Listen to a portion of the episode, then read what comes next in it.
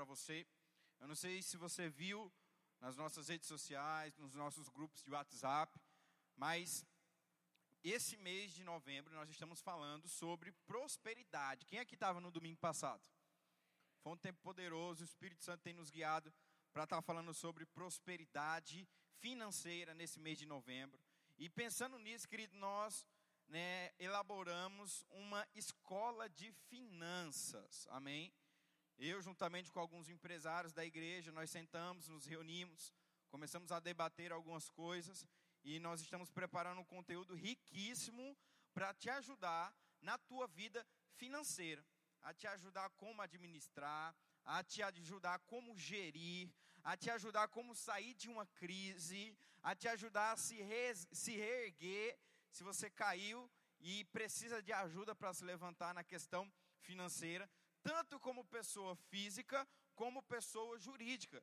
Porque às vezes nós estamos passando por problemas financeiros na nossa vida pessoal, na nossa vida familiar, e às vezes também estamos passando problemas financeiros na nossa vida empresarial. E às vezes nós estamos passando problemas na nossa vida pessoal e empresarial também. Sabe, querido, e o Espírito Santo, ele tem nos guiado para essa escola e eu tenho certeza que ela vai ser de extrema importância para a tua vida. Eu estava vendo um dado, um dado real, estatístico, e a maioria dos casamentos, eles terminam por conta de problemas financeiros. Eu não sei se você sabia disso, mas eu não sabia, eu fiquei impressionado. Porque na minha cabeça, quando a gente pensa em divórcio, pensa em adultério, pensa em mentiras. Mas sabe que a maioria dos casamentos, eles terminam por conta de finanças, por conta de dinheiro. E sabe, querido, que é algo tão simples de nós reajustarmos isso na tua vida. A Bíblia ela traz tantas instruções, tantas formas de como nós gerirmos a nossa vida financeira, porque eu não sei se você sabe, mas Deus tem interesse que você prospere. Eu não sei se você tem esse entendimento, mas é a vontade de Deus que você prospere financeiramente nessa terra. Sabe, querido, que não é à toa quando você se alegra quando ganha dinheiro. É porque faz parte da tua natureza ser rico. Faz parte da tua natureza ser próspero. Você não só se alegra quando tem dinheiro porque é algo bom. O dinheiro é bom, querido. Não vem falar para mim que não é porque é bom. O amor, a ganância, a idolatria é o dinheiro que não é, mas o dinheiro é bom. E você fica feliz, querido, porque faz parte da tua natureza prosperar. E muitas vezes você não está prosperando, não é porque Deus não quer, porque o maior interessado, querido, que você prospere é o próprio Senhor. Às vezes você não está prosperando porque está faltando dinheiro. Olha só que coisa interessante. Você acha que para ficar rico, quanto mais dinheiro você tem, mais você fica estabilizado financeiramente, né? Errado também. O dinheiro não está ligado a quanto entra na sua vida. Está ligado a quanto você consegue administrar debaixo de uma mentalidade próspera, segundo a palavra de Deus já, já nos elaborou. Um dado estatístico e real também diz que mais de 80% das pessoas que ganham na Mega Sena, elas ficam pobres pouco tempo depois. Talvez, querido, o problema pelo qual você está passando por uma crise financeira, por um sufoco financeiro, não é porque você está ganhando pouco, é porque você está administrando de forma errada. Amém? Tudo que chega na tua mão é para multiplicar. Tudo que chega na sua mão é para, querido, de fato crescer e avançar. E você vai aprender, querido, nessa escola, com dicas bíblicas, dicas práticas e também dicas de experiências pessoais, de homens que têm gerido bem as suas finanças, de homens que já passaram por problemas financeiros e saíram dessa situação e hoje estão avançando. Então, querido, vai ser riquíssimo os conteúdos que vão ser ensinados para você durante os dias 16 e 30 de novembro. Quartas-feiras, amém, 16 e 30 de novembro, serão duas quartas-feiras, a partir das 19h30, aqui na igreja. Você não pode perder, faz a tua inscrição, procura a Laresca no final do culto. Cadê a Laresca? Faz um sinal com a mão a Laresca está lá no fundo, ela vai estar tá pelas redondezas ali. Se você não sabe quem é a Laresca, me procura. Procura uma das pessoas que estão aqui na frente, um dos pastores. Com certeza, eles vão estar te enviando o link de inscrição, te indicando para você falar com a Laresca porque é de extrema importância que você participe desse tempo. Ah, pastor, mas eu não estou passando por nenhum sufoco financeiro, a minha vida está bem. Querido, conhecimento sempre é bom. Conhecimento sempre é bom para a nossa vida, então eu estimulo você a estar participando dessa escola, que subiu no nosso coração, estarmos fazendo durante esse mês de novembro, para te ajudar. Amém? Nós estamos na quinta rema, repita assim comigo: quinta rema. Queridos, quantos aqui já fizeram ou estão cursando essa escola tão poderosa? Tem algumas pessoas que ainda não fizeram, pois não levantaram a mão, mas sabe, você vai ter a oportunidade de cursar essa escola tão poderosa, que tem mudado a vida daqueles que têm praticado as verdades que nela, que nelas são ensinadas. Eu me lembro que quando eu entrei no Rema, querido, foi um divisor de águas na minha vida. Foi um divisor de águas porque as verdades que existem naquele conteúdo, naquela escola, mudou de fato a minha vida. Eu cresci num lar cristão, eu cresci dentro do ministério Verbo da Vida. E eu confesso para você que antes de eu entrar no rema, eu me perguntava, mas para que que eu vou fazer o rema? Se a minha igreja já prega essa palavra, não tem necessidade de eu fazer o rema. Mas sabe, querido, que eu de fato me enganei, porque existe uma unção tão poderosa sobre essa escola, existe uma unção tão magnífica sobre os professores, sobre os conteúdos que são trazidos para você, querido, debaixo de inspiração, debaixo de uma instrução divina. E talvez você deve estar fazendo essa mesma pergunta, mas eu já sou parte do verbo da vida já há algum tempo e não faço um rema. Não tem para quê? Querido, você precisa fazer o rema. Você precisa convidar pessoas para fazer o rema.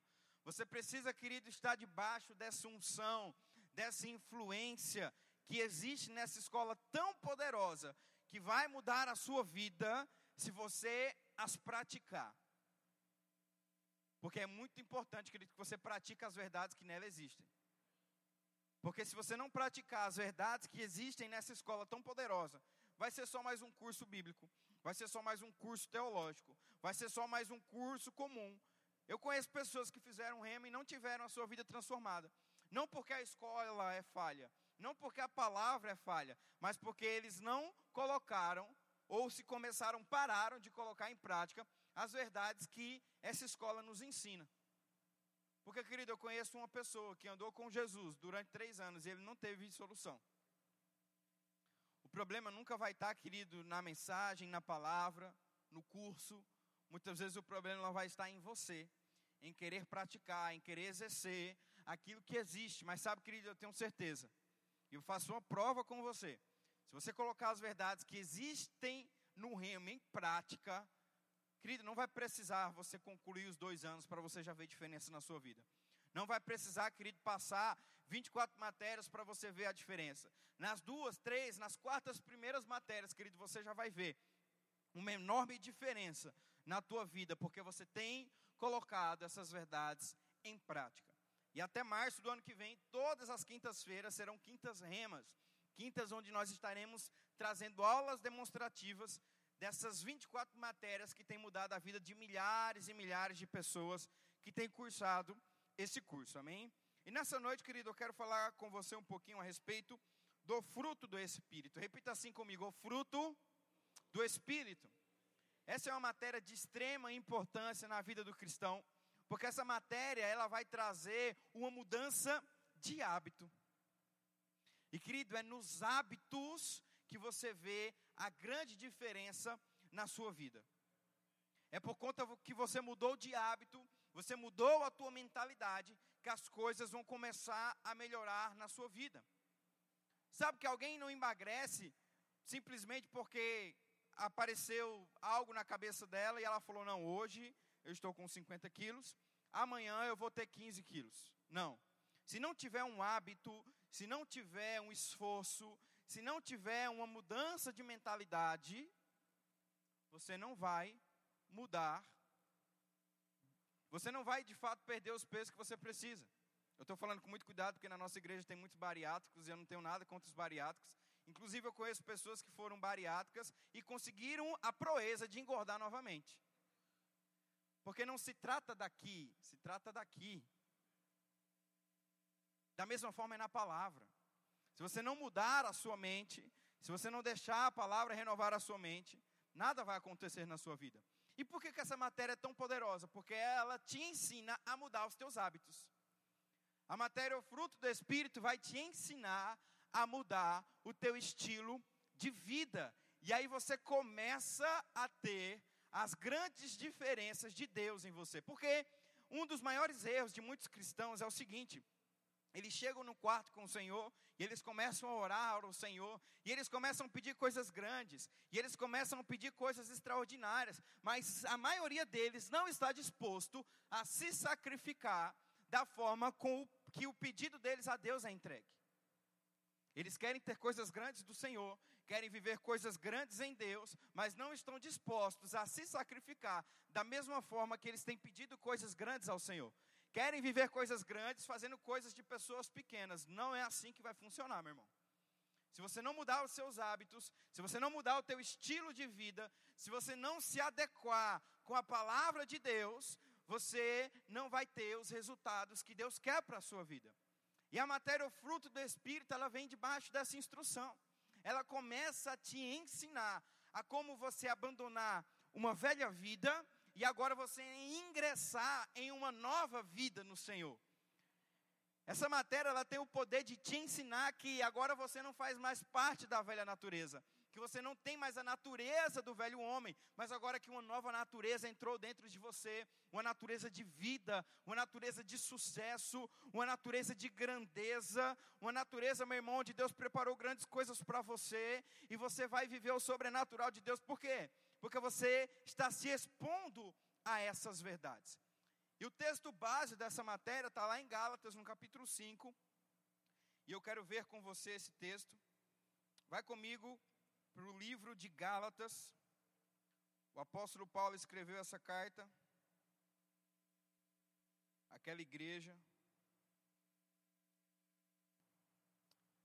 Aleluia.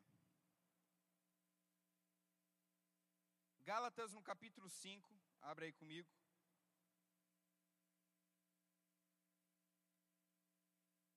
Vou estar lendo esse texto, primeiramente na versão Almeida Revista Atualizada, se você tiver ela e quiser acompanhar comigo. Gálatas no capítulo 5, a partir do versículo 22. A gente vai ver, primeiramente nesse texto, qual é o fruto do Espírito. Depois nós vamos ver qual que são as obras da carne. Olha só que coisa poderosa. Mas o fruto do Espírito é, e ele começa: amor, alegria, paz, longanimidade, benignidade, bondade, fidelidade, mansidão, domínio próprio. Contra essas coisas não há lei. Eu não sei se você percebeu, querido, mas tanto na minha como na sua versão, o fruto está escrito no singular.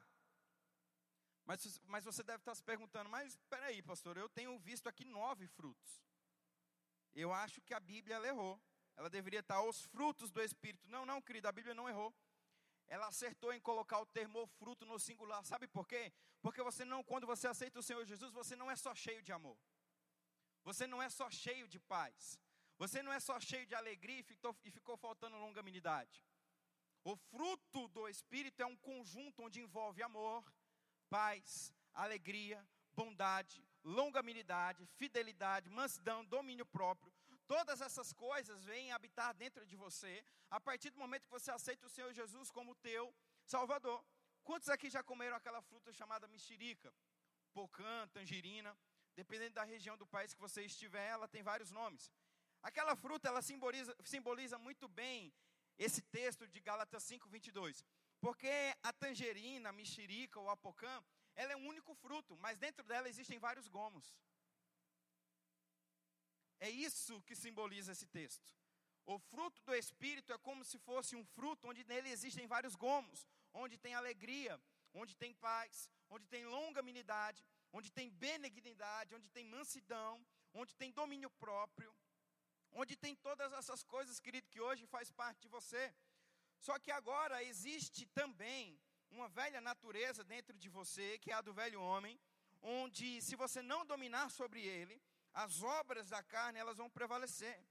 E o texto de Gálatas, no capítulo 5, só que alguns versículos anteriores, versículo 19 diz assim: Gálatas 5:19, ora, as obras da carne são conhecidas e são prostituição, impureza, lascívia, idolatria, feitiçarias, inimizades, porfias, ciúmes, iras, discórdias, dissensões, facções, invejas, bebedices, glutonarias e coisas semelhantes a estas, a respeito das quais eu vos declaro, como já outrora vos preveni, que não herdarão o reino de Deus os que tais coisas praticam. Olha só, a partir do momento que você aceitou o Senhor Jesus, uma velha natureza, ela fica para trás. Mas se você não dominar, ela vai querer voltar de alguma forma a dominar sobre você. Por que, pastor, existe essa velha natureza? Porque o homem pecou há muitos anos atrás. A Bíblia diz que quando Deus colocou o homem no jardim, ele deu instrução: olha só, você pode comer de todos os frutos que tem dentro desse jardim, exceto a árvore do conhecimento do bem e do mal. Porque a partir do momento que você comer dela, você vai morrer. Essa palavra morte, ela significa separação. E o Senhor não estava falando a princípio de uma morte física, ele estava falando de uma morte espiritual. E a partir do momento que o homem come daquele fruto, ele morre espiritualmente. Ou seja, ele se separa de Deus. A vida de Deus agora não faz mais parte do homem, porque ele morreu espiritualmente a partir do momento que ele pecou. E querida, a Bíblia diz que Deus, ele abomina o pecado. O Senhor, ele não tem contato com o pecado. O Senhor, ele não tem comunhão com o pecado. O Senhor não compactua com o pecado. Deus ele ama o pecador, mas Deus não ama as práticas que o pecador faz, as obras do pecador por conta do pecado. E aí porque o homem quebrou uma ordem, muitas consequências vieram. Então o Senhor ele começa um trabalho de reestruturação, de reconciliação com o homem. E durante muito tempo não era da forma plena que o Senhor queria. Era de uma forma parcial. Era de uma forma indireta. Então Deus ele se comunicava com o povo, mas de uma forma limitada. Deus usava homens específicos, Deus usava o povo tinha que sacrificar animais puros para poder ter o seu sangue limpo por meio dos sacerdotes que faziam esse sacrifício.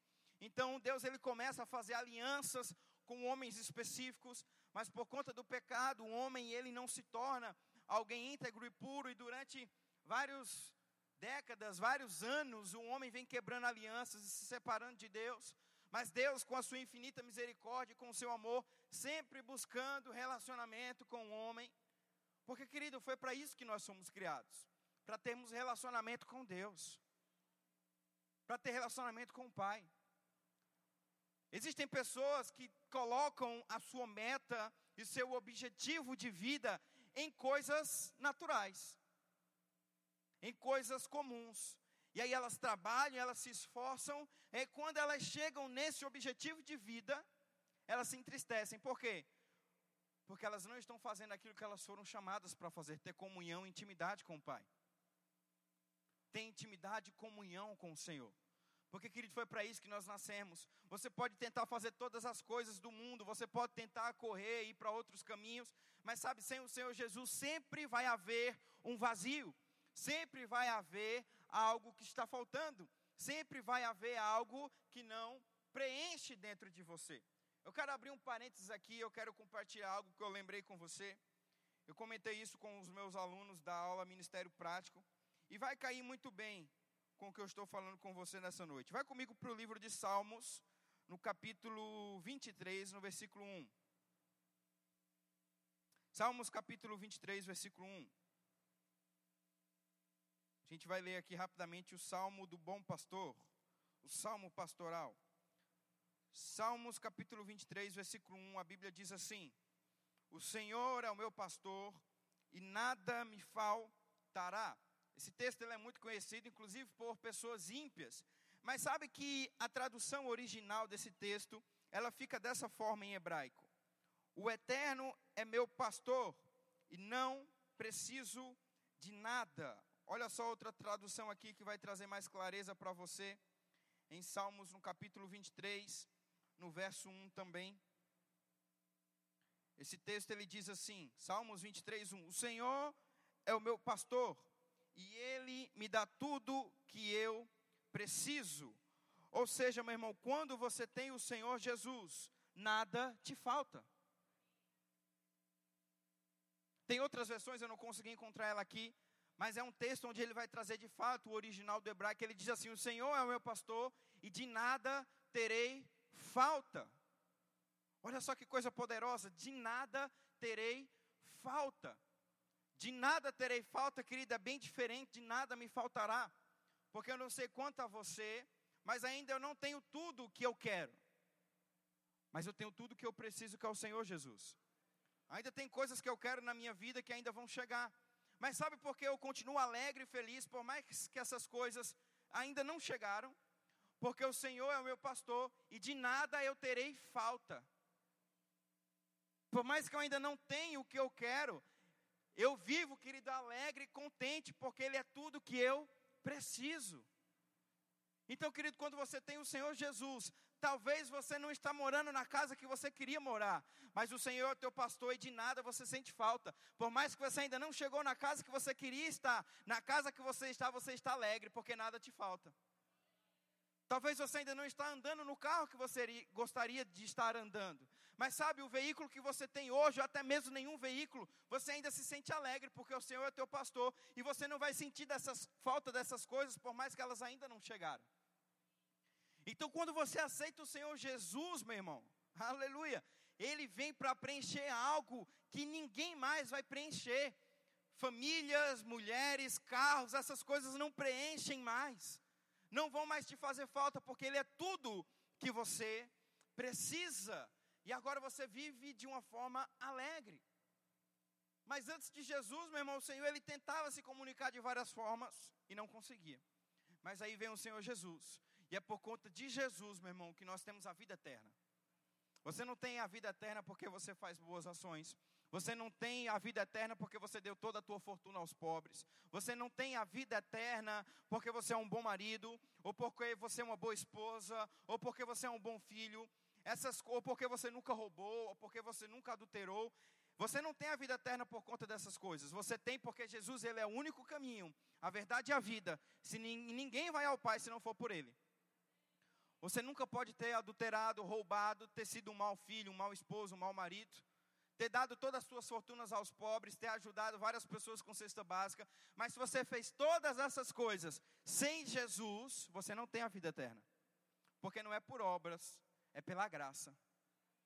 Não é pelo nosso esforço humano, mas é por algo que foi feito por nós, um favor imerecido, mais do que vencedores. Essas coisas, queridos, elas te dão prêmios e galardões no céu, porque você tem Jesus. E não é porque você faz essas coisas que você tem a vida eterna, mas é porque você tem Ele que você começa a fazer essas coisas e uma nova natureza vem habitar dentro de você. Porque Ele é o caminho, Ele é a verdade e Ele é a vida. Sem Ele nós não vamos ao Pai, é só por meio de Jesus. Então, essa foi a forma que o Senhor fez para que eu e você pudéssemos nos conectar com Ele diretamente.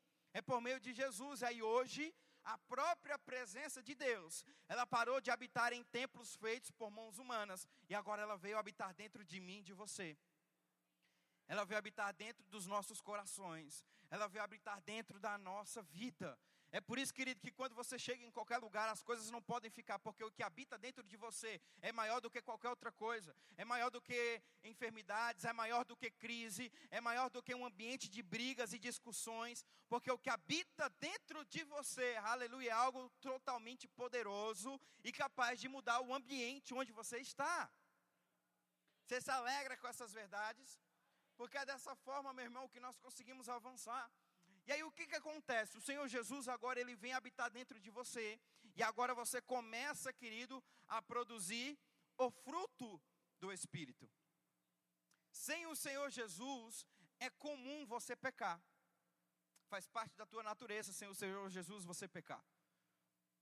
Quando, então, quando você olha alguém do mundo, alguém que não tem o Senhor Jesus, roubando, mentindo, adulterando, enganando, idolatrando, enfeitiçando,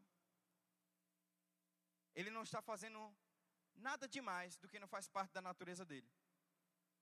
Ele está pecando. Mas a partir do momento que o Senhor Jesus ele vem habitar dentro de nós, existe uma capacidade sobrenatural de nós começarmos a produzir os frutos, o fruto do espírito e deixar de lado o velho homem da obra da carne. Ah, pastor, eu não consigo. Faz parte da minha personalidade. Não, não, querido. Você não pode confundir personalidade com carnalidade. Porque agora algo novo veio habitar dentro de você. Antes, de fato, você não conseguia. Mas agora existe algo dentro de você que te dá uma capacidade sobrenatural de conseguir. Pastor, eu não consigo parar de mentir. Agora você consegue. Antes, de fato, você não conseguia, mas agora vem uma capacidade sobrenatural que te dá a legalidade de não mais fazer essas coisas. Pastor, eu não consigo não ficar irado. Claro que consegue. Agora eu tenho a capacidade sobrenatural que repousa sobre você, que vai te auxiliar a parar de ser alguém totalmente irado. Pastor, eu não consigo parar de adulterar, eu não consigo parar de trair a minha mulher, de parar de trair o meu marido. É claro que consegue, porque agora vem uma capacidade sobrenatural, onde existe dentro de você fidelidade. E existe, querido, uma grande diferença, e tem, existem três categorias, onde a gente consegue entender melhor essas classes né, do homem. A gente sabe que um homem ele é um ser trino. Ele tem, ele é um espírito, ele tem uma alma e ele habita dentro de um corpo. Amém? O teu espírito é de fato quem você é. Gênesis capítulo 1, versículo 26, façamos o homem conforme a nossa imagem e semelhança. Provavelmente você já percebeu que ele não estava falando da tua imagem física, porque se você olhar para o teu irmão aí do lado, você vai ver que ele não parece nada com você. Então o Senhor Jesus ele não estava falando, façamos um homem a nossa imagem e semelhança física, mas ele estava falando espiritual. Hoje nós somos a imagem e semelhança de Deus em espírito, é quem de fato nós somos. Nós temos uma alma que é onde é armazenado os nossos pensamentos, as nossas emoções. A Bíblia fala em Romanos 12, 1, olha só, renoveis a vossa mente pela palavra de Deus. Não se amoldem aos padrões desse mundo. Ou seja, a nossa mente ela deve ser lavada pela palavra. Assim como nós tomamos banho todos os dias, eu espero isso de você, aleluia. Assim como você toma banho todos os dias, a tua mente ela deve ser lavada pela palavra de Deus. Dependendo do nível que você vai estar, você precisa tomar 3, 4, 5, 10 banhos por dia na palavra, para renovar a tua mente pela palavra de Deus. Eu gosto de dizer que a alma, a nossa mente, ela se chama Maria vai com as outras. O que é uma Maria vai com as outras? É alguém que dá mais. Então, se a tua vida do velho homem, ela está dando mais coisas carnais, a tua mente ela vai ficar totalmente moldada às coisas do velho homem. Mas se o que mais está fortalecido dentro do teu dentro da tua vida é o teu espírito, então é isso que a tua mente ela vai ter. E talvez você deve estar se perguntando, mas pastor, eu já sei de todas essas coisas, mas querida, a palavra diz que ela se renova todos os dias. Eu estou vendo que tem pessoas nos visitando aqui, talvez isso não é uma verdade para elas. Você precisa aprender a escutar sobre a palavra de Deus várias e várias vezes a mesma coisa. Mas, pastor, eu já sei de todas essas coisas, querida, a palavra de Deus ela se renova todos os dias. Nunca trate como comum um culto ao Senhor. Eu estou falando debaixo de uma direção do Espírito agora. Tem muitas pessoas que não estão usufruindo da presença e do milagre de Deus, porque sempre tratam as coisas como comum. Existiam muitas pessoas na cidade natal de Jesus que não receberam o que estava esperando, porque trataram Jesus como comum. Ah, é o filho de José, é o carpinteiro que cresceu com a gente, ele não tem poder de me curar. Tinha, mas não honrou, porque tratou ele como comum. Sabe, querido, existem verdades escritas no rema que se você trata elas como comum, elas não vão mudar a sua vida. Mas se você honra, querido, principalmente as coisas que você já sabe, você vai receber delas sempre. Não importa, meu irmão, quantas vezes você lê Salmos capítulo 23, versículo 1. O Senhor sempre será o teu pastor e de nada você vai sentir falta. Porque ela se renova todos os dias, existe vida na palavra de Deus. Não importa quantas vezes você lê Filipenses 4,13, você sempre vai entender que o Senhor, você pode todas as coisas, porque Cristo, Ele te fortalece. Então não trate as coisas do Senhor como comum. Aleluia. Então voltando para a matéria aqui, a gente vê que o homem ele é um ser trino. Mas existe uma categoria de homem onde a gente vê que o velho homem, o homem pecador, é aquele que vive em prol das obras da carne. Vive entregue a Gálatas 5:19, roubando, mentindo, adulterando, idolatrando, enfeitiçando, com ciúmes, com inveja. Esse é o homem natural. esse é um homem pecador. Ele não está fazendo nada do que é a sua natureza. Existe um homem espiritual, que é esse homem que é transformado pela palavra de Deus a partir do momento que o Senhor vem habitar dentro dele. E aí esse homem começa agora a gerar uma capacidade nova de produzir o fruto do Espírito dentro dele. E existe também um homem carnal. Quem é um homem carnal? O homem carnal é aquele que já aceitou o Senhor Jesus, tem a vida de Deus dentro dele, mas continua vivendo como um homem natural. Continua vivendo como um homem pecador. Se você está se identificando com esse homem carnal, se arrependa agora nesse momento, em nome de Jesus. É muito comum nós encontrarmos esse homem. Quando eu estou usando a expressão homem, eu não estou falando do sexo masculino. Eu estou falando sobre o ser humano. Amém? Tanto homem como mulher. Então, o homem natural é aquele que vive pecando. O homem espiritual é agora aquele que tem a nova vida de Deus e deixa os frutos do Espírito transparecerem sobre ele. E o homem carnal é aquele que vive praticando as coisas do velho homem, mesmo agora sendo um cristão. E querido, isso é muito sério. Por quê? Porque nós lemos em Gálatas 5,19 que aqueles que tais obras praticam, ou seja, as obras da carne, não herdarão o reino de Deus. Talvez falaram para você que uma vez salvo, salvo para sempre. Mentiram para você. Uma vez salvo, você não é salvo para sempre. Esse é um texto muito claro, mas eu tenho dezenas de outros textos que mostram que se você aceitou Jesus, você pode perder a tua salvação sim. E uma delas nós lemos nessa noite. Aqueles que tais obras praticam, não herdarão o reino de Deus. É claro, querido, que a salvação ela não é algo tão simples de se perder. Você pecou hoje e amanhã perdeu a salvação. Não é tão simples. Mas a prática deliberada desse pecado, ou desses pecados, vai te levar a uma consequência. Ou seja, a morte espiritual. E, consequentemente, a morte física.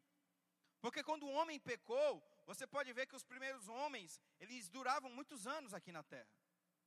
Você vai ver que os primeiros homens, 800, 700, Matusalém, que é o homem que mais reinou, né, viveu na terra mais de 900 anos. Mas a prática deliberada do pecado começou a não só matar espiritualmente, mas a matar fisicamente também. Porque, querido, o homem não nasceu e não foi feito para morrer. É por isso que nós somos seres eternos juntamente com o Senhor Jesus, o nosso espírito. Porque eu e você não nascemos para morrer. O Senhor não nos criou para morrer. A morte, ela é uma consequência do pecado, primeiramente espiritual e segundamente física. O pecado traz a morte. É por isso que o homem demorou tanto tempo para morrer, porque ele não sabia como morrer, não fazia parte da natureza dele. Mas o pecado deliberado começou a trazer não só uma morte espiritual, que é a separação de Deus, que é a perca da salvação, se um dia você aceitou Jesus e continua praticando as velhas obras. Mas não é somente isso, mas com a consequência do pecado deliberado, vai trazer a morte física também. Então, querido, nós precisamos entender, porque muitas vezes nós estamos praticando obras da carne sem saber. Como assim, pastor, sem saber? Às vezes, querido, você está praticando uma obra da carne sem muitas vezes saber. E eu quero dar um exemplo aqui para você. Volta lá para Gálatas 5, 19. Olha só o que diz nesse texto. Gálatas 5, 19. Volta lá, para a gente ver algumas coisas das, das obras da carne.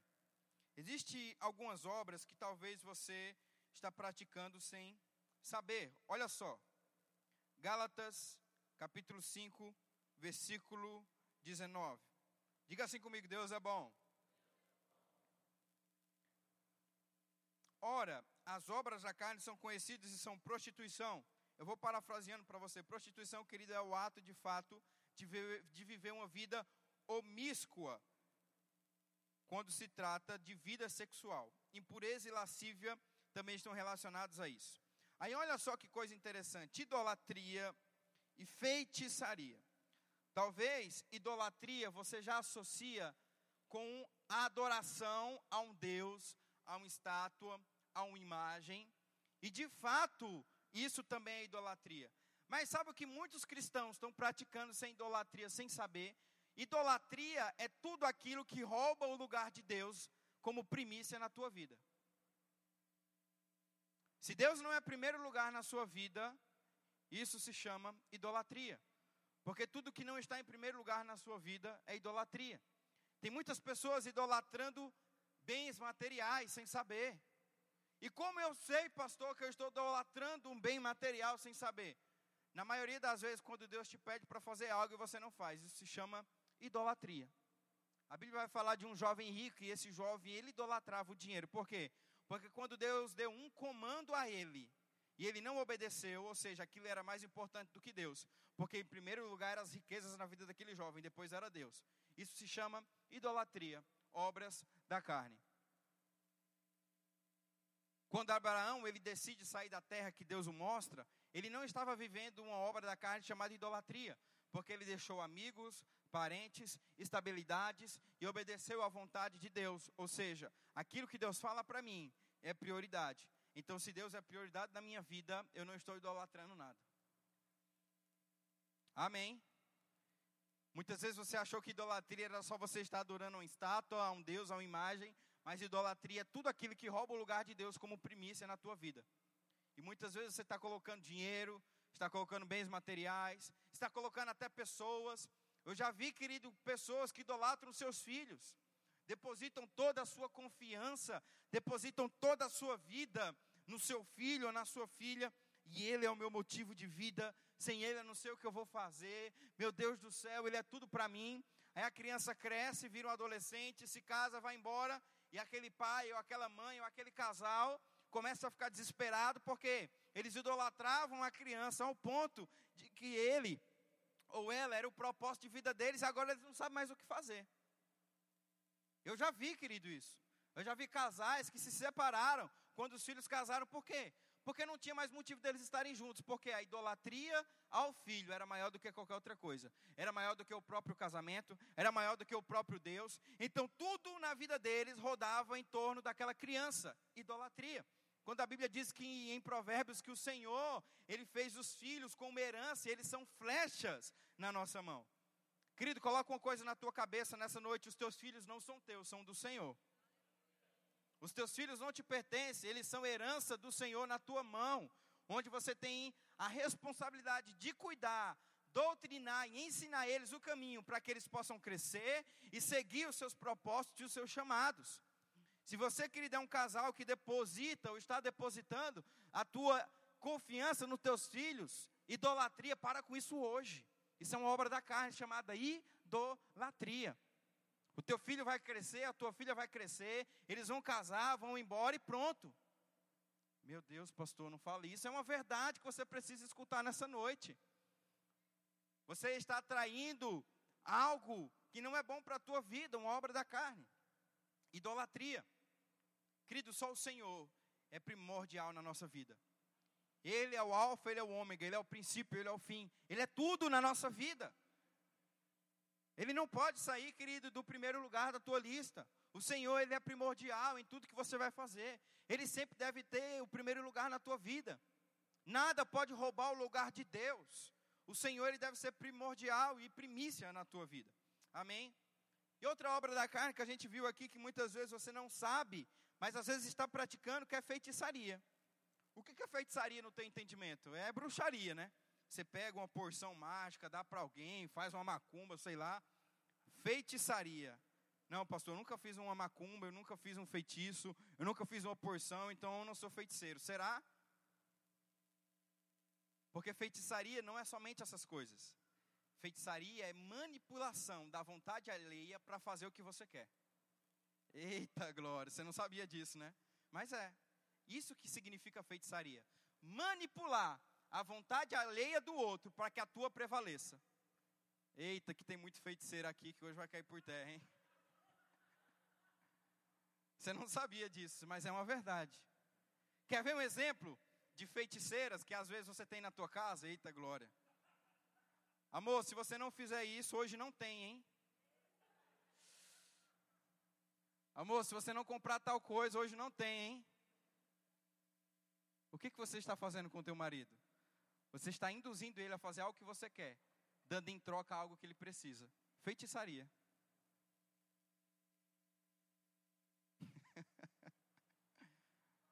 Aleluia. Querido, eu estou só sendo mensageiro de Deus, Ele que está fazendo a obra aí. Isso se chama obra da carne. Manipular a vontade alheia do outro para que a sua prevaleça. Querido, teu marido, ele não deve ficar te dando bolsa, carro, roupa, para ter uma vida sexual com você, não. É uma obrigação tua como casal. Meu Deus, nenhum amém. É uma obrigação, querido, do casamento. A Bíblia diz que Deus, ele fez o homem e falou: Olha só, não é bom que ele esteja só. Vou fazer para ele uma auxiliadora. O Senhor olha para eles e fala: Olha só, crescer e multiplicai. Crescer e multiplicai. Ou seja, querido, o casamento, ele é várias coisas, e dentro dessas coisas existe o sexo. Existe a vida sexual. Quando você manipula e vice-versa, tá? Que eu já vi homens também fazendo isso. Manipulando a mulher. Em outros quesitos também. Dizendo, olha só, se você não fizer isso, isso e isso, eu não te dou isso. Tá bom. Manipulando a vontade alheia. Sabe quem são pequenos feiticeiros você nem vê? Teus filhos. Quando, querido, ele te domina por meio da insistência ou por meio do choro, ele está te manipulando a vontade que ele quer. É um mini feiticeiro, um mini Harry Potterzinho na tua casa.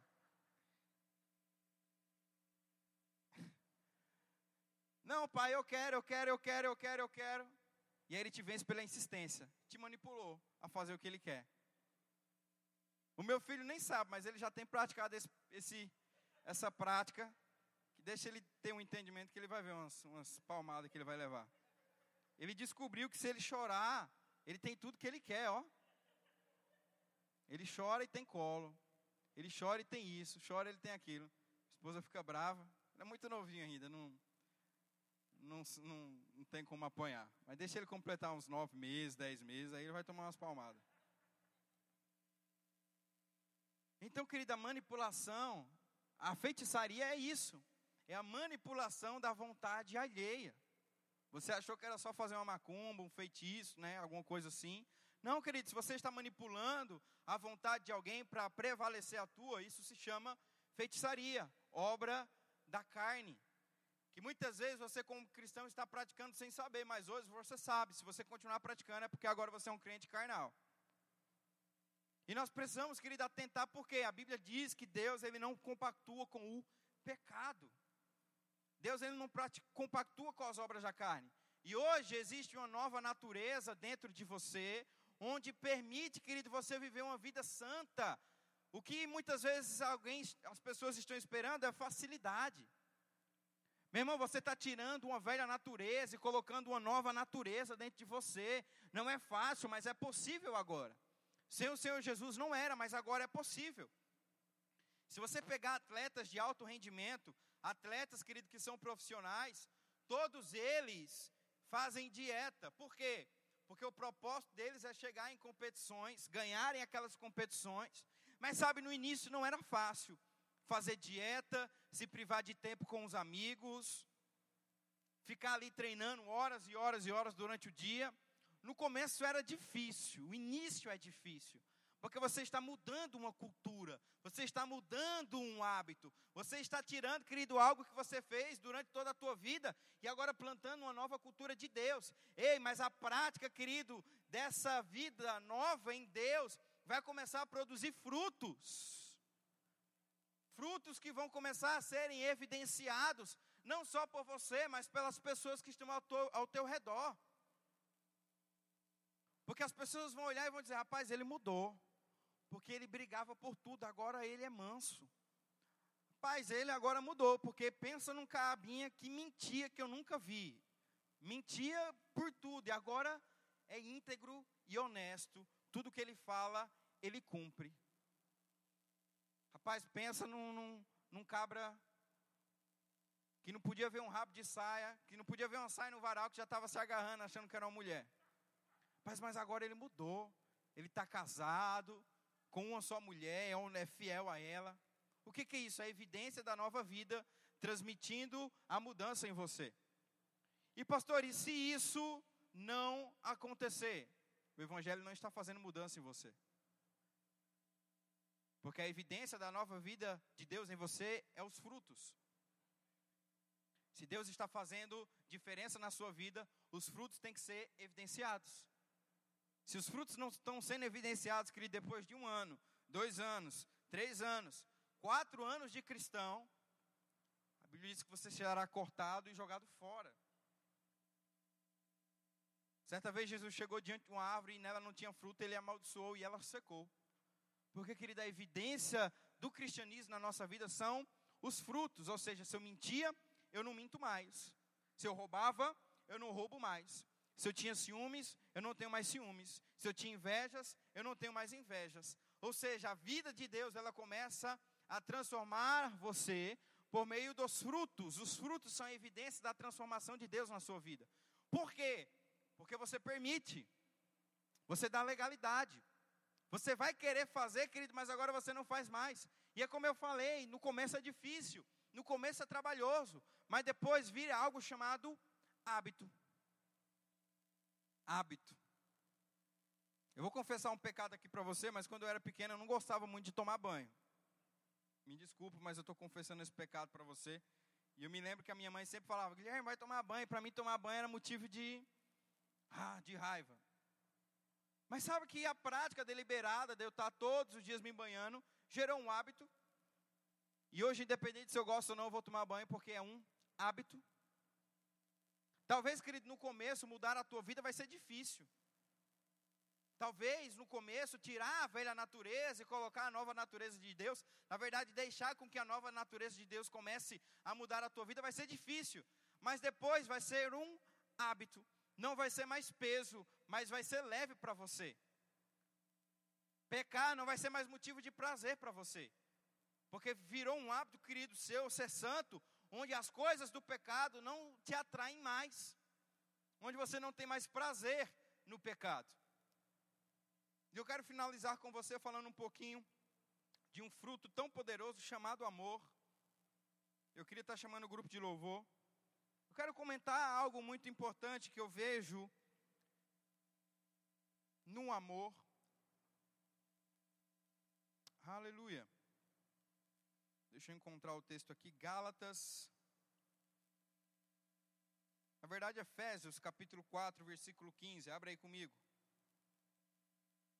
Gálatas capítulo 4, versículo 15. Você já está em Efésios, perdão, 4, 15. Você já está em Gálatas, passa um livro para frente, você vai chegar em Efésios. Efésios 4,15 diz assim: Mas, seguindo a verdade em amor, cresçamos em tudo naquele que é a cabeça, Cristo. Outro texto muito importante, Romanos 14, 15, diz assim: Olha só o que diz em Romanos 14, 15. Aleluia. Se, por causa de comida, o teu irmão se entristece, já não andas segundo o amor fraternal. Por causa da tua comida, não faças perecer aquele a favor de quem Cristo morreu. Eu vou ler de novo para isso ficar bem impregnado no teu coração. Se por causa de comida, o teu irmão se entristece, já não anda segundo o amor fraternal. Por causa da tua comida, não faças perecer aquele a favor de quem Cristo já morreu. Sabe, querido, que é muito importante nós temos esse texto muito bem definido dentro dos nossos corações, porque se eu for falar do amor aqui, querido, é tanta coisa para a gente falar. Na matéria, o fruto do Espírito, amor, ele dura toda uma alma. É muita coisa para falar sobre o amor. Mas isso aqui eu vejo que é muito importante para que a gente possa entender algumas coisas nessa noite. A gente leu nesse texto aqui de Romanos 14 que se o que eu como faz o meu irmão tropeçar, isso já não é mais o amor de Deus. Mas a gente vê um texto onde Jesus fala: Olha só, tudo que eu comer e beber não me causará nada de dano. Mas sabe, querido, que o amor, ele é o controlador da liberdade cristã. O amor de Deus, ele é o controlador da tua liberdade. Porque, querido, muitas vezes você vai querer fazer coisas que até te são lícitas. Mas, querido, se vai fazer alguém tropeçar, o amor deve estar sobre acima da tua liberdade. Mas, pastor, eu tenho direito. É meu, eu posso fazer. Mas ei, está fazendo alguém tropeçar? Está fazendo alguém cair? Então já não é mais a tua liberdade, mas é o amor do tipo de Deus. Eu vou falar isso abertamente. Infelizmente eu não tenho como te comprovar biblicamente que você não deve ingerir bebida alcoólica. Eu não tenho nenhum texto bíblico para te dizer isso. Eu tenho textos onde não te permitem você se embebedar. E querida, é muito fácil né, você entender que quando você começa a beber, você vai querer, vai se, no caso, se embriagar. Os colaboradores e as pessoas que estão trabalhando na nossa igreja, aqui é regra do verbo da vida. Se você está servindo na nossa igreja, você não pode ingerir bebida alcoólica. Isso é algo da instituição verbo da vida. Então, se você quer servir na nossa igreja, se você quer participar, se envolver com a nossa causa, se você quer ser alguém comprometido, você não pode ingerir bebida alcoólica. Mas a Bíblia, ela não tem de fato nenhum texto que eu diga assim, ó, você não pode beber Mas eu vou te fazer uma pergunta, baseada em Romanos 14, que foi o texto que nós lemos. A Bíblia diz que tudo que nós fazemos deve ser para a honra e para a glória de Deus. Se alguém te pegar hoje tomando uma cerveja na mesa do bar, será que alguém vai aceitar o Senhor Jesus? Vendo aquela atitude sua? O amor de Deus é o controlador da tua liberdade. Por mais que você tenha um certo direito, você não faz, porque o amor de Deus prevalece sobre qualquer liberdade. Com certeza, querido, não vai ser motivo de honra e glória a Deus. Ver você numa mesa de bar bebendo com certeza não é motivo de honra e glória para o Senhor. Pelo contrário, vai ser motivo de tropeço. Eu cresci num lar cristão e desde os meus quatro anos de idade, o meu pai era pastor de igreja. Querido, ser pastor, ser filho de pastor requer algumas responsabilidades e algumas privações também. Vou te falar uma coisa, não é tão fácil não ser filho de pastor. Filho de pastor é julgado, é criticado. Se a gente não faz nada, a gente é criticado. Se a gente faz alguma coisa, a gente é criticado também. E eu me lembro que quando eu comecei a chegar na minha fase de adolescência, os meus amigos começaram né, com as festas de aniversários e tudo mais. Algumas delas eram no horário de culto. E sabe, querido, eu te faço uma pergunta: tem algum pecado faltar culto para em aniversário? Me mostra um texto bíblico que faz que mostra que de fato é um pecado, que você não vai herdar a vida eterna, porque você faltou um culto para ir para o aniversário. Não tem. E eu estou falando de um exemplo meu, amém. Não se sinta condenado se você faltar um culto para ir para o aniversário, pelo amor de Deus, eu não quero trazer condenação para você. Eu estou usando um exemplo meu, pessoal, para que você possa entender a respeito do amor que supera a liberdade cristã. E alguns desses aniversários eram em dia de culto. Querido, eu tinha direito sim de faltar ao culto para ir no aniversário. Por que não? Por que no aniversário de um primo, de um amigo, de um conhecido? Por que não? Eu poderia, era um direito meu. Mas aquela atitude minha, com certeza, ia inspirar outros jovens e outros adolescentes a fazer a mesma coisa. Eu tinha capacidade natural, de capacidade espiritual de continuar os meus, no, meu, no meu caminho com o Senhor. Mas será que aqueles jovens e aqueles adolescentes inspirados na minha atitude, teriam a mesma maturidade que eu. E o Senhor Jesus ele diz em um dos seus textos: Olha só, se você faz um pequenino tropeçar na fé, é melhor que você amarre uma pedra de moinho e se atire no rio. Querido, pedra de moinho era uma pedra muito pesada. Eram aquelas pedras que fechavam as tumbas onde as pessoas eram mortas. Jesus faz essa analogia dizendo: Olha só, é melhor você morrer do que você fazer alguém tropeçar. Ou seja, querido, a liberdade cristã era, ela era anulada pelo amor de Deus. Pelo amor do tipo de Deus que já era derramado no meu coração. Por mais que eu tinha total direito, mas eu não fazia por quê? Porque o amor de Deus tinha que prevalecer. O amor de Deus tinha que superar as coisas. E é isso que o apóstolo Paulo está dizendo aos romanos: olha só, Se vocês estão comendo alguma coisa que está fazendo teu irmão pecar, para. Por mais que é um direito de vocês comer e beber, se está fazendo pessoas tropeçar, para. Porque o amor de Deus, ele deve prevalecer sobre qualquer liberdade. E sabe, querido, que agora você vive uma nova vida. Você vive um novo estilo de vida, onde as pessoas estão te olhando, onde as pessoas estão te observando, onde você tem sido motivo de inspiração para pessoas dentro da igreja, para pessoas no teu trabalho, para pessoas na tua família, e muitas vezes você tem usado um direito teu de liberdade cristã, onde tem feito muitas pessoas tropeçarem, quando você deveria colocar o amor de Deus acima das coisas. Meu irmão, toda liberdade ela é aniquilada se isso faz alguém tropeçar e ferir. Jesus é exemplo vivo disso. A Bíblia diz que no Getsemane o Senhor falou: Senhor, meu Pai, afasta de mim esse cálice. Ou seja, Jesus ele estava com vontade própria ali dizendo: Pai, eu não quero morrer. Eu não quero me sacrificar por essas pessoas.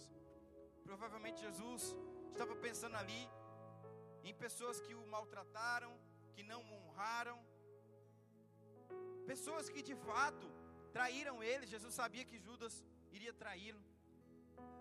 E o Senhor falou: Não, Deus, afasta de mim a minha vontade, que o teu amor prevaleça sobre essas coisas, que o teu amor prevaleça sobre isso. Querido, Jesus tinha total liberdade de dizer: Não, eu não vou descer, eu vou ficar aqui, mas por amor de mim e de você, querido, é sempre pelo amor. A Bíblia fala em João capítulo 3, 16: Porque Deus amou o mundo de tal maneira Querido, o amor é algo tão poderoso que ele vai começar a mudar tanta coisa na sua vida se você permitir. Querido, se você deixar o amor do tipo de Deus começar a entrar dentro do teu coração, isso vai começar a mudar a tua realidade. Isso vai começar a mudar a tua história. Isso vai começar a mudar o teu casamento. Isso vai começar a mudar, querido, tantas coisas na tua vida. E, querido, é chegado um tempo de você parar de dizer eu faço porque eu tenho direito e começar a dizer, meu Deus, será que isso vai inflamar alguém? Será que isso vai de fato machucar alguém? Será que isso vai ferir alguém? Meu irmão, você precisa colocar o amor de Deus sempre acima de todas as coisas. O amor de Deus ele deve prevalecer sobre muitas vezes uma liberdade tua que você usa como direito teu. Eu me lembro que quando eu casei recentemente, né, no início do meu casamento, eu sempre brigava muito com a Dalila pela forma como ela fazia compras. Né? Eu fui ensinado que para a gente fazer compras tinha que fazer uma lista do que está faltando. Ela foi ensinada que ela vai no mercado e compra o que ela quiser. E se faltar, no outro dia ela vai lá e compra de novo, e compra de novo, e compra de novo. Isso me incomodava muito. E durante alguns meses foi motivo de muita briga isso. E eu sempre falava para ela, rapaz, faz do jeito que eu estou mandando. Tipo, é um direito meu você fazer do jeito que eu estou te pedindo. Faz do jeito que eu estou falando. É um direito meu. Eu estou no direito, você está errando, faz o que eu estou pedindo. E aí, lendo a Bíblia, o Senhor me mostrou esse texto. Até quando você vai usar o teu direito para ficar machucando as pessoas? Até quando você vai ficar em cima do teu eu, eu, eu e eu, quando você deveria amar as pessoas? E o Espírito Santo falou para mim, rapaz, se eu fosse querer fazer a, a minha vontade, eu nem teria morrido por você. Eu nem estaria aqui. Quantas vezes você falhou comigo eu te perdoei? Quantas vezes você errou comigo eu tive compaixão sobre você? Deixa de lado um pouco o teu direito e começa a andar em amor. Querida, eu falei para ela, eu falei, ó, faz do jeito que você quiser, amor. Faz do jeito que você quiser. As coisas começaram a melhorar lá em casa porque eu abdiquei de um direito meu para poder andar em amor. E querido, eu usei um exemplo aqui, pelo amor de Deus, não generaliza. Amém? Não faz um esforço para entender mal. Eu estou falando de uma simples coisa de dentro de casa, coisa boba. Eu não estou falando de mudar de cidade. Eu não estou falando de comprar um carro. Eu não estou falando de comprar uma casa, que é uma decisão que deve ser tomada em conjunto. Amém? Aí o irmão chega para casa, não, o pastor falou que é para fazer do jeito que quiser. Aí o marido quer ir embora lá, para Nova Guarantã, largar tudo aqui você vai. Não, o pastor falou que era para andar em amor. Não, não estou falando disso. Estou falando às vezes de pequenas coisinhas que estão destruindo o teu relacionamento, porque falta amor. Coisinhas que você sempre fica martelando, eu, eu, eu, eu, eu. Quando você deveria andar em amor com essas pequenas coisas que muitas vezes estão acabando com o teu relacionamento. Deixa um pouco a tua liberdade, o teu direito e começa a andar em amor. A Bíblia fala em 1 Coríntios, no capítulo 3, que o amor tudo crê, tudo sofre, tudo espera, tudo suporta. O amor não faz com que as suas vontades prevaleçam, mas deixa com que a do outro cresça. O amor do tipo de Deus, querido, ele te dá essa capacidade. Pastor, eu não consigo. Pastor, eu não tenho capacidade. Pastor, é o meu jeito. Não, querido, o teu jeito agora é outro. O teu jeito agora é a nova vida de Deus. O teu jeito agora é o novo estilo do Pai. O teu novo agora, o teu novo jeito agora é uma cultura do céu que veio implantar dentro do teu coração. E agora, querido, você não faz mais coisas do velho homem, porque existe algo sobrenatural dentro de você e uma capacidade sobrenatural de andar em amor. Amém? Fica de pé. Aleluia. Podemos cantar mais uma canção, adorar ao Senhor nessa noite. Aleluia. Oh, tu és bom em todo tempo, Pai. Oh, aleluia. Levanta tuas mãos, começa a engrandecer o nome de Deus. Aleluia. O Senhor é bom. Aleluia, Deus.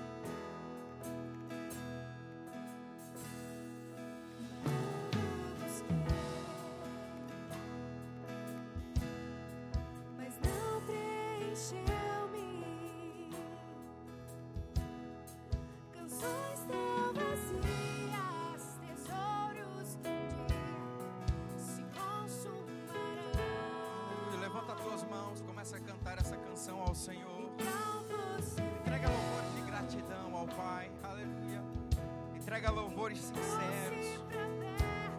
Desconecta a tua mente com coisas naturais. Foca agora no Senhor. Tenta tirar um pouco dos problemas, das dificuldades. Foca agora na presença de Deus nesse momento. Oh, adora Ele. Enquanto você adora, Deus vai trabalhando ao teu favor. Enquanto você adora, os anjos estão se movendo para trazer o que você precisa. Enquanto você adora, Deus está fazendo um milagre na tua vida. Aleluia.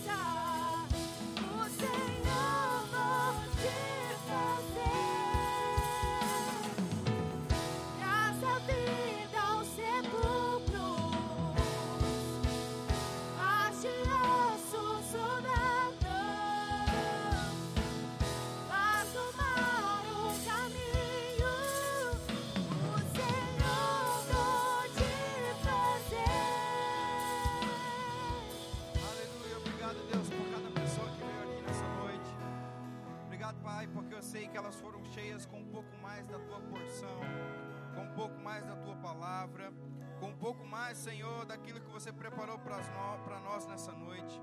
Eu sei, Senhor, que você não preparou essa noite em vão, mas que você preparou, Senhor, essa palavra e tudo aquilo que foi ministrado para nos alcançar e nos edificar de uma maneira sobrenatural. Querido, se tem alguém aqui nessa noite que nunca se entregou ao Senhor Jesus e deseja fazer isso nessa noite, levanta a tua mão. Eu quero te conhecer. Se nessa noite, querido, de alguma forma a palavra ela tocou no teu coração e você sentiu que você precisa entrar em um novo nível, que você precisa entrar em uma nova estação, que você percebe que a tua vida ela tem sido entregue às obras da carne, uma vida deliberada no pecado. E sabe, querido, que a consequência do pecado é a morte. A consequência do pecado é a morte. Pecado ele é como um vício que tem uma sensação prazerosa momentânea, mas todas as vezes que usada, ele começa a matar você aos poucos. E querido, o que Deus projetou para você não é a morte, mas é a vida. O que Deus projetou para você não é o fim, mas é o começo. O que Deus projetou para você, meu irmão, não é o retrocesso, mas é o avanço. O que Deus projetou para você não é o fracasso, mas é o sucesso. Querido, Deus não projetou planos de miséria, planos de pobreza, mas Deus planejou para você planos de prosperidade, planos, Pai, planos de fato onde você vai crescer e desenvolver de uma maneira sobrenatural. E se você entrou nessa noite e de alguma forma o Espírito Santo tocou no teu coração e você deseja entregar a sua vida ao Senhor Jesus hoje, levanta a tua mão que eu quero te conhecer. Rompe essa barreira da timidez, rompe essa barreira da vergonha, dá um passo de fé, meu irmão, para um novo de Deus na sua vida.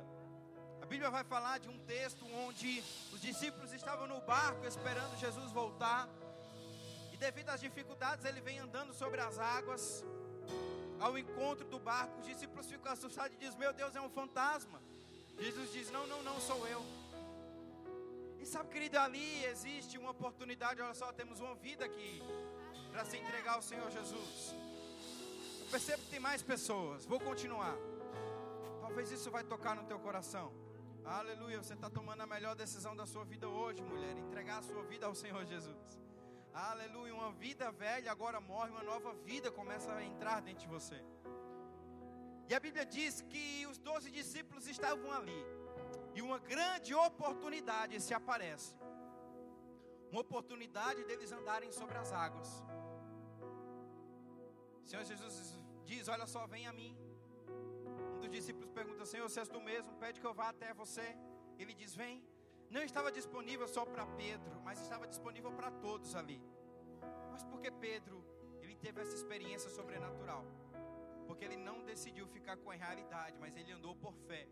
E ele deu um passo e rompeu o medo, rompeu a timidez e viveu o sobrenatural de Deus naquela noite. Sabe, existe um sobrenatural de Deus para você nessa noite, basta você dar um passo. Basta você romper o medo Basta você romper a timidez. Basta você romper isso que está te impedindo de avançar. Vem para cá, faz um sinal com a tua mão, vem para cá. Deus quer te conhecer. Tem mais alguém? Aleluia. Esteja as tuas mãos para essa mulher aqui.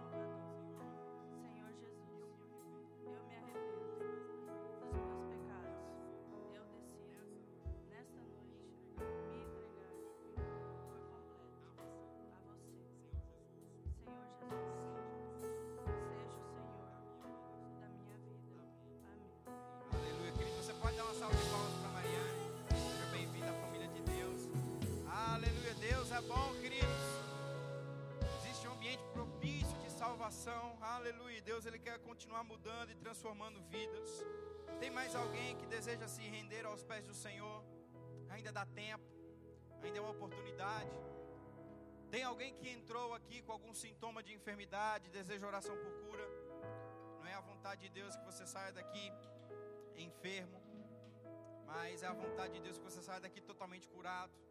Tem alguém aqui que entrou com alguma dor, com algum sintoma de enfermidade, deseja oração por cura, eu quero impor as minhas mãos sobre você e eu tenho certeza que você vai sair daqui totalmente sarado e curado.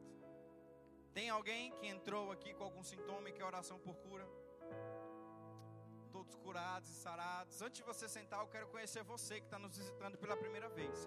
Tem alguém aqui que nos visita pela primeira vez? Faz um sinal com a tua mão, eu quero te conhecer. Não se sinta constrangido ou envergonhado. Tem alguém aqui visita? Aleluia. Todos de casa. Deus é bom. Você pode se assentar então, nós estamos encerrando. Aleluia. Aleluia. Querido, eu tenho indicação de livro para você. É um livro muito importante que vai agregar demais na mensagem de hoje, nessa palavra rema. Amém. É um livro indicado na matéria O Fruto do Espírito. E com certeza, se você ler, ele vai mudar a tua vida. Se chama O Amor, o Caminho para a Vitória. Esse livro, ele é um livro transformador para aqueles que colocam em prática as verdades que nele está escrito. O irmão Rega, debaixo de direção de Deus, ele mostra pela palavra e agregado com experiências práticas da sua vida que o amor o levou à vitória. Quem aqui deseja uma vida vitoriosa? Se você não andar em amor, você não vai ter essa vida. Mas o amor, ele é o caminho que vai te dar a vitória.